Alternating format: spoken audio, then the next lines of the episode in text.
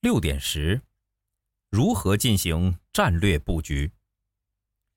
在进行战略布局前，我们先来思考以下问题：一、未来的保险是什么样的？二、保险的本质是什么？三、是否应该站在客户的立场思考问题？四、是专注于个人业务还是公司业务？五、是从内部自建渠道还是与外部合作？能否综合考虑？六、我们有哪些资源？外部资源能否与自身资源整合？七、理赔体现了购买保险的价值，理赔是下一次销售的开端吗？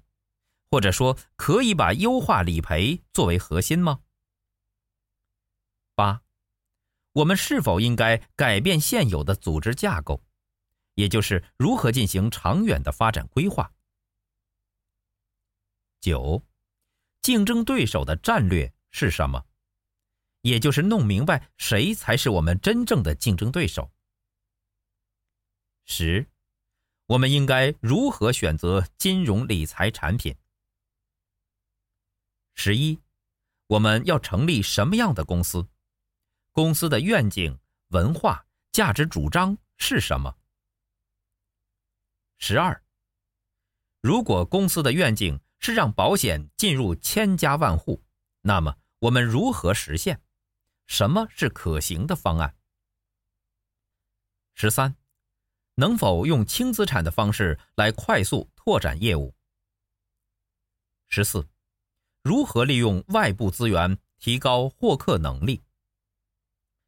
十五，如果战略设计转型，那么我们是否需要分阶段推进？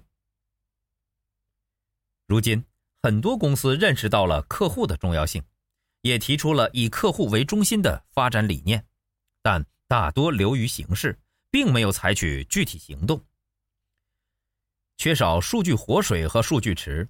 掌握的客户数据过少，数据清洗 （data laundry） 的手段和资源不足，这些因素都可能阻碍公司战略的执行。同时，公司也要了解主要的竞争对手都在做什么，竞争对手做了什么，为什么这么做，他们的整体战略是什么。公司可以从产品、营销、渠道、服务。组织架构、商业模式等方面进行创新。若涉及战略转型，公司还要分阶段推进转型，每三年为一个阶段比较合适。每个阶段最好有一个核心，并准备具体的方案。例如，一家希望通过创新完成转型的公司，可以把客户管理作为转型的核心，把互联网作为推动转型的引擎。把满足客户的养老、健康、医疗等需求作为业务重心，同时，为了避免被外部渠道挟持，公司要全面发展金融科技，以赶超对手。公司应在哪些细分市场取得领先地位？为什么？如何借助不同渠道、产品、服务来达成这个目标？从获客到营销的具体计划，公司都需要仔细论证。本节思考重点，请结合自身情况谈下如何进行战略布局。